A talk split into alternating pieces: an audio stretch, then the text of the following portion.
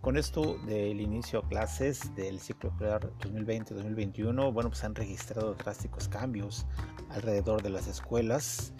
Entre estos cambios que podemos apreciar son las bajas ventas o cierres de algunas papelerías.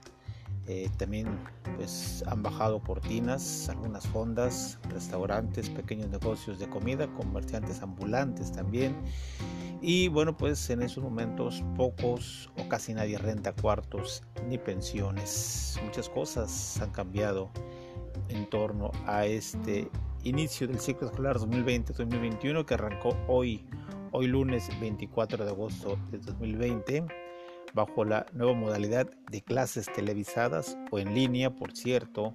Eh, se menciona que la plataforma Zoom una de las más recurridas en estos momentos por los maestros, pues tuvo problemas al iniciar en este día eh, actividades en nuestro país. Cada año, al inicio del ciclo escolar, en las papelerías y librerías de la ciudad se apreciaban filas de padres de familia para adquirir los útiles de sus hijos, desde libretas, libros, papelería, colores y cartulinas, entre muchas cosas más. En las librerías también ocurrió lo mismo, así como las zapaterías y negocios dedicados a la venta de uniformes oficiales de escuelas públicas y privadas.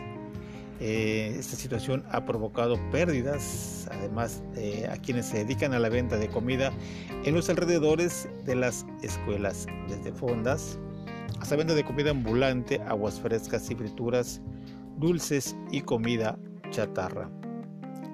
La mayoría de estos comerciantes no cambiaron de giro, pero ahora se les observa en las calles de la ciudad ofertando sus productos como antojitos mexicanos y tacos, entre otros productos. Los apreciamos, los vemos en las colonias, en la periferia y algunos, bueno, pues tratan de entrar al centro de la ciudad que en, en estos momentos pues se encuentra cerrado debido a esta restricción de la movilidad que ha aplicado durante los últimos meses los tres niveles de gobierno.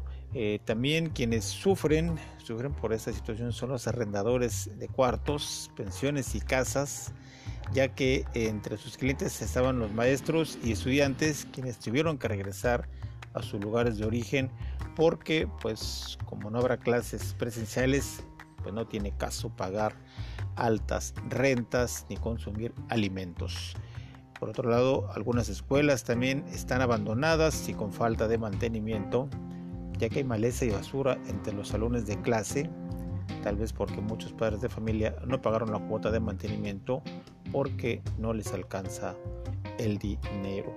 Todo esto ha cambiado. Esta es la nueva normalidad que se vive de cara al inicio del ciclo escolar 2020-2021 que arrancó este lunes 24 de agosto bajo la modalidad de clases televisadas o en línea.